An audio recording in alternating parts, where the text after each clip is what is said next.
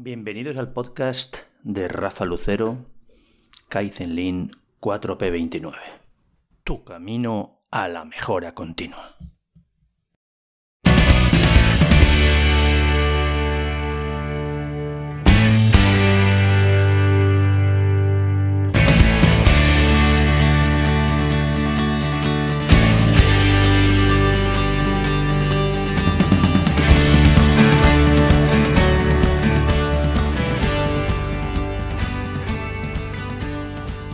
Bueno, ya estamos aquí en el episodio número 7, ¿de acuerdo? Con nuevo micrófono, espero que hasta el sonido sea mejor que en anteriores. Acordaros que os dijimos que el objetivo también de este podcast es ir haciendo Kaizen nosotros mismos en cada uno de los capítulos y cada vez ojalá sea un poquito mejor y sea un poquito más interesante para vosotros y un poquito mejor hecho, ¿por qué no también? Os prometí la semana pasada, en el, en el, episodio anterior, que próximamente va a haber gente eh, con nosotros en el podcast, conmigo en el podcast. Hoy todavía no, pero porque hemos estado investigando a ver cómo hacerlo y demás, que somos muy neófitos en todas estas cosas. Y yo confío que en el siguiente episodio, en el posterior, en el 8, en el 9, ya lo podamos hacer con alguien ¿eh? para, para enriquecer. Y oye, una cosa que os digo desde el capítulo 6, del episodio 6, os repito en este y os repito en casi cada uno de los que voy a ir a seguir haciendo. Me encantaría que fueras tú uno de los próximos participantes en este podcast. ¿Tienes cosas que aportar? ¿Tienes cosas que ofrecer? ¿Tienes cosas que compartir con la gente en el camino de la mejora continua? Cuéntanos tus experiencias, hablemos de ello. El objetivo real de este podcast es eh, que todos compartamos experiencias y obviamente esto lo enriqueceremos si tú participas. Para ello, ¿vale? Te voy a dejar, eh, os voy a dejar mi teléfono personal de aquí de España, si llamáis ese fuera de España sería con el prefijo más 34 obviamente, y el teléfono es el 686 463724. Ya sea vía llamada, ya sea vía WhatsApp, ya sea como quieras, estoy a vuestra disposición. Me encantaría que fueras tú el próximo a grabar conmigo. ¿Qué más cosas? Eh, muchos de vosotros quizás me conoceréis, pero muchos otros seguramente no. ¿De acuerdo? Mi nombre es Rafa Lucero, eh, soy ingeniero industrial de aquí de Valencia, de España, y lo digo de ingeniero industrial no para para parecer más que nadie, ni mucho menos, ¿de acuerdo? Pero ya que es algo que me costó bastante de acabar, ¿eh? seis años de carrera, eh, pues eh, estoy orgulloso de ello, simplemente también, aunque como los que me conocen saben, me meto mucho con los ingenieros, me meto mucho con los ingenieros, sobre todo los ingenieros de tirantes que llamo yo. ¿Vale? los ingenieros tenemos que estar en el campo, en el Gemba, donde pasen las cosas. Y por contaros un poquito de mí, Nací en el 72, 1972, el siglo pasado. Eh, como os he dicho, hice la carrera de Ingeniería Industrial aquí en Valencia, en la Universidad Politécnica de Valencia, y tuve la suerte de nada más acabar la carrera empezar a trabajar en posiblemente la empresa industrial más importante de Valencia y una de las más importantes de España, sin duda, que es Ford Motor Company, la empresa de fabricación de vehículos aquí en, aquí en, en Valencia, en el Musafes. Y allí pues tuve la suerte de estar casi, casi cuatro años estuve, hasta poco antes de, que llegara el, año 2000, ¿eh? El año 2000, ¿eh? qué, bueno fue aquello que cuatro años más buenos que pasé en Ford. Eh, aprendiendo pues muchas de todas estas cosas, desde luego que ahora, ahora vamos no solo predicando, sino haciendo, ¿no? Luego todavía estuve en eh, una empresa que muchos del ámbito de automoción conoceréis, que se llama Faurecia, entonces se llamaba Someralibert Lignotok, eh, y desde, desde el 2001, desde el 11 de septiembre del 2001, me dedico, me dedico profesionalmente como consultor y como formador en todo este apasionante mundo del Kaizen, del Lean, de la mejora continua. Y, y, me encanta contaros mi experiencia porque he tenido la suerte, como os decía, de empezar posiblemente en la empresa industrial más importante de Valencia donde las cosas se hacen bastante bien, no perfecto ni mucho menos, ¿vale?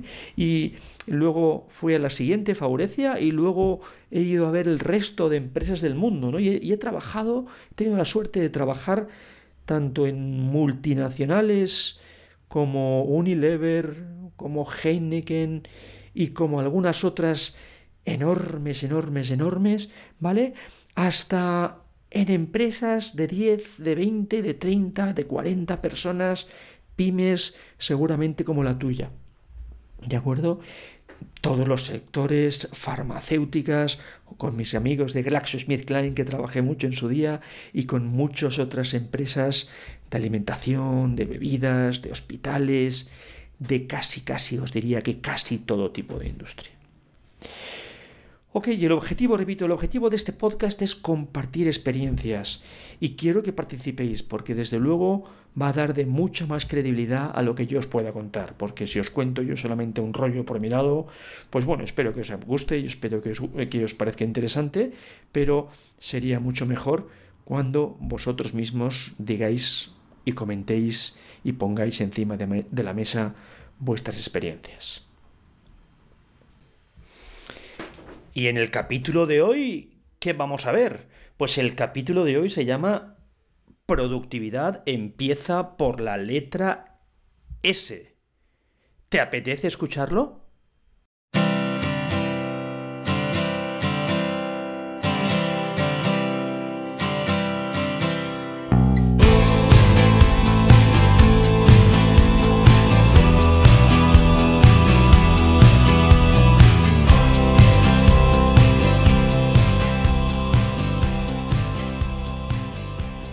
Pues gracias por quedarte. ¿eh? Estás aquí en el episodio número 7. Título quizás un poquito retador. Productividad empieza por la letra S y como seguro que irás entendiendo eh, con truco, desde luego, porque obviamente la palabra productividad no empieza por la letra S, pero es un poquito la forma que, que, suelo hacer para que para retaros un poquito y que os acordéis de las cosas de una forma quizás quizás diferente. ¿eh? Sabéis todos que todas estas iniciativas de, mejora continua, de Lean, de Kaizen, pues siempre se suelen enfocar y se enfocan hacia lo que todos queréis, hacia lo que todos queremos en las empresas y en las industrias, que es hacia la productividad, hacia la reducción de costes, hacia la mejora, ¿no? hacia la idea de poder tener mejores costes y poder así eh, tener mejores márgenes y así poder ganar más dinero. Sí, sí, desde luego, desde luego el Kaizen, el Lean, la mejora continua va hacia eso, ¿eh? pero, pero eh, este, este episodio precisamente es para, para que no os olvidéis de, de, un tema que yo creo que es muy interesante, ¿no? Que es que productividad empieza por la letra S de seguridad. Y dejarme, dejarme para ello unos datos, aunque no son de 2020, pero son de 2018, ¿de acuerdo? En el mes de enero de 2018, 52 trabajadores perdieron la vida, solamente en el mes de enero de 2018 en España. 10 muertos más que el año anterior. Para que os hagáis una idea, cada tres días mueren cinco trabajadores en accidentes de trabajo. Además, en este mismo mes hubieron 97.841 accidentes laborales registrados, de los que casi 46.000 fueron con baja. Habéis escuchado bien, ¿eh? Y dices, podría ser un mes malo, ¿no? Pero es que el mes de enero fue mejor que el mes de enero del año pasado. ¿Qué estamos haciendo mal? En las empresas industriales, pues el tema de la seguridad empieza a ser algo, algo quizás importante, pero... ¿Pero es prioritario? ¿Es de verdad vuestra prioridad? Me encanta esta frase del, del, CEO de Smurfit Kappa. Smurfit Kappa es una empresa multinacional del embalaje que dice su CEO Tony Smurfit, dice, no hay trabajo tan importante que no se pueda hacer sin las medidas de seguridad adecuadas. No hay trabajo tan importante por el que nos podamos jugar el pescuezo, por el que nos podamos jugar la mano, el dedo, el brazo, la pierna. Nada, ¿tú lo harías? Pues si tú no lo harías, no permitas que la gente de tu empresa lo haga. Luego volveremos sobre la seguridad física, desde luego, que es la fundamental, ¿no? Sin ella, sin ella, desde luego, poco podremos hacer en las empresas. Pero hay otro, otros dos tipos de seguridades que son posiblemente igual de importantes o casi el anterior, ¿no? Bueno, igual de importantes tampoco. La seguridad física, sin esa no tenemos nada, ¿vale? Una es la seguridad emocional, ¿no? El, el, el, tener confianza en uno mismo. Yo digo siempre, si no tienes confianza en ti mismo, ¿quién lo va a hacer? ¿Quién va a tener confianza en ti? Tenemos que vivir y que tenemos que trabajar en un ambiente en el que podamos potenciar nuestra confianza en nosotros mismos, si no, ¿dónde vamos? Y luego la tercera, la tercera, el tercer tipo de seguridad, que también es muy importante o, incluso fundamental, sería la seguridad, se llama seguridad psicológica o laboral, que está muy ligada a la anterior, de la emocional, pero que eh, desde luego eh, es súper importante. En un estudio que hizo Google, se llama el estudio Aristóteles, sobre los equipos y el funcionamiento de los equipos, y qué diferenciaba a los equipos de alto rendimiento respecto el resto de equipos, los equipos que no funcionaban también, la seguridad psicológica era el factor determinante. ¿Y qué es la seguridad psicológica? o laboral. Al final es, es tener la seguridad de, poder expresarte, de poder actuar conforme a lo que piensas, a tu criterio, sin sentirte un poquito como con la espada de Damocles encima, ¿no? Cada vez que digas o hagas algo pensando que te van a cortar la cabeza enseguida si haces o dices distinto algo de lo que diga el jefe. ¿Os imagináis? ¿Trabajáis en un ambiente de trabajo así? Desde luego, va a ser complicado, desde luego, ¿eh? porque eso pues muchas veces genera, como decíamos antes, falta de confianza y seguro que va a generar altos niveles de estrés y el estrés mata.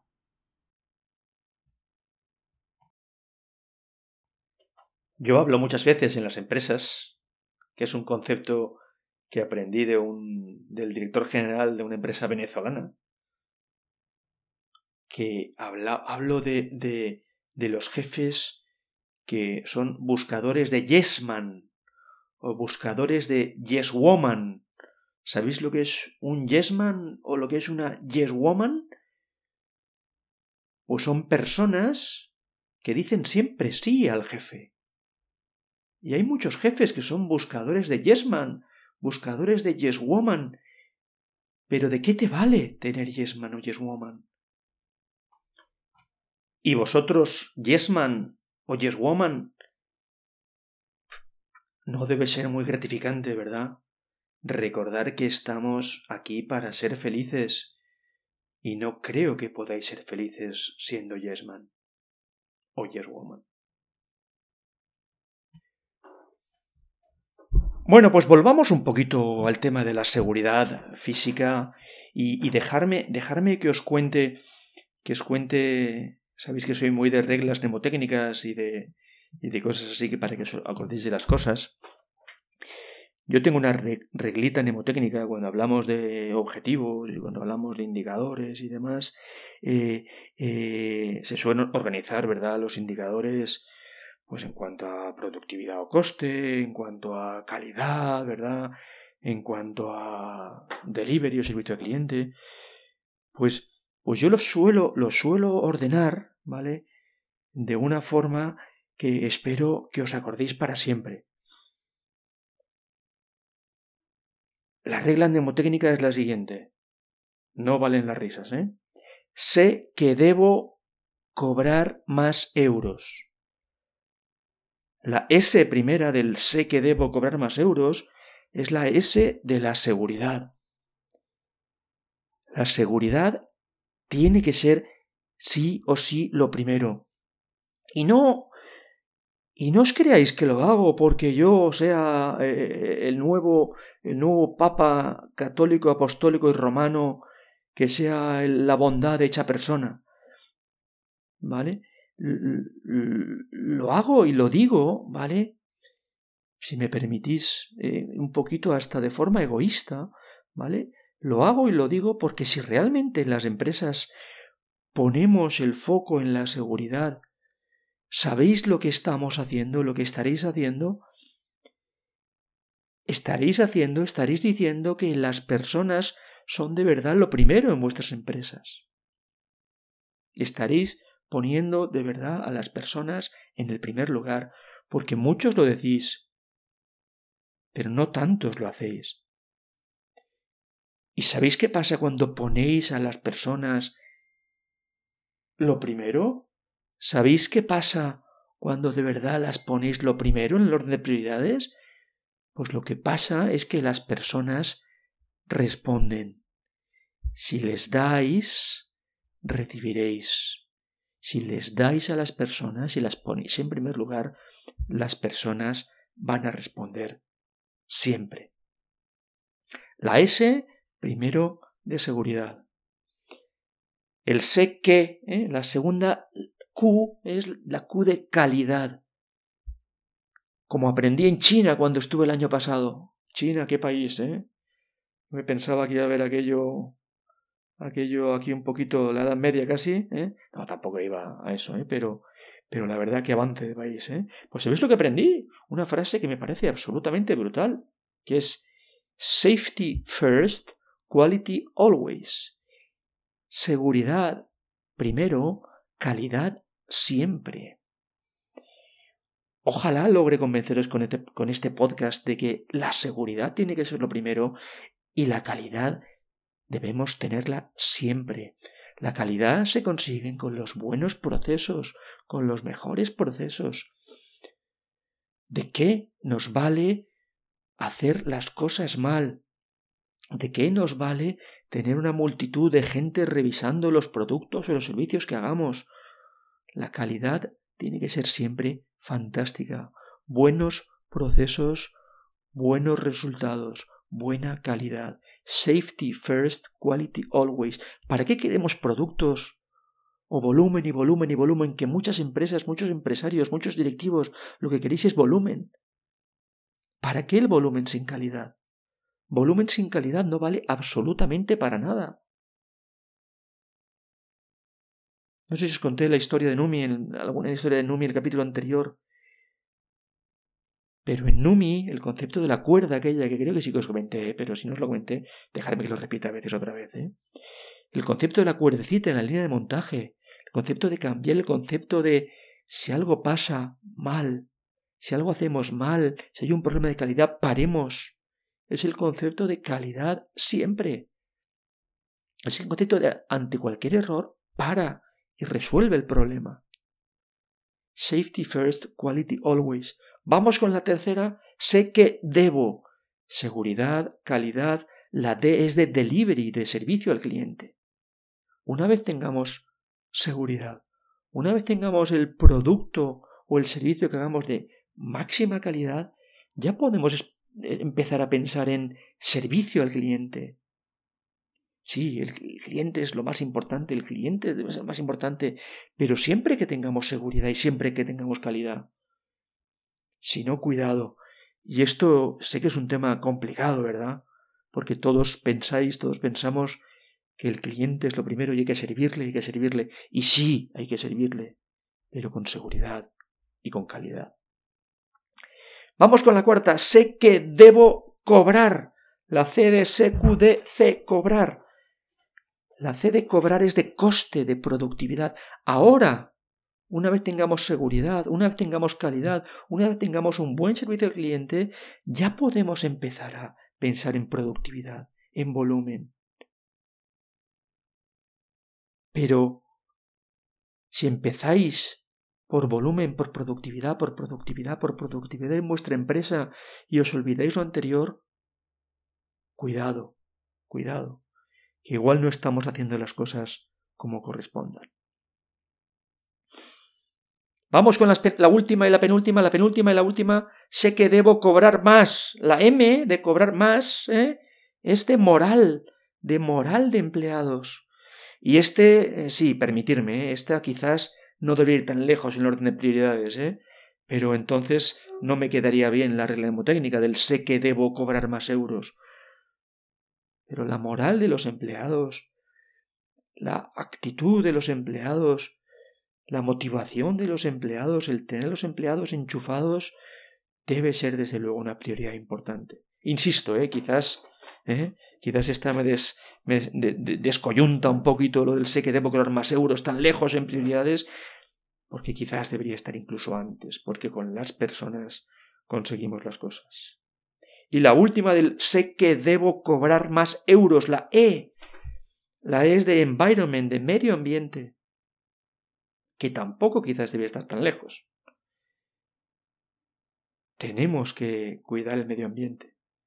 Si no, ¿qué futuro les dejaremos? No, y a nuestros hijos, ¿eh? que seguramente el problema con nuestros hijos no será todavía, pero nuestros nietos, nuestros bisnietos, ¿dónde vivirán? ¿Eh?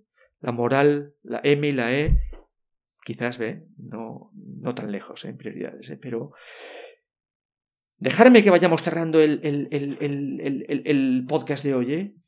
pero ¿qué os parece? ¿Os, he convencido, os he convencido con la idea de que safety first, quality always? Y cuando hablamos de safety y de seguridad, por favor, no solo seguridad psicológica, no solo seguridad física, sino también seguridad psicológica, seguridad laboral, que podamos vivir en un ambiente donde la confianza fluya, donde los equipos puedan trabajar realmente y ser realmente equipos de alto rendimiento. Sin confianza y sin seguridad psicológica realmente es imposible.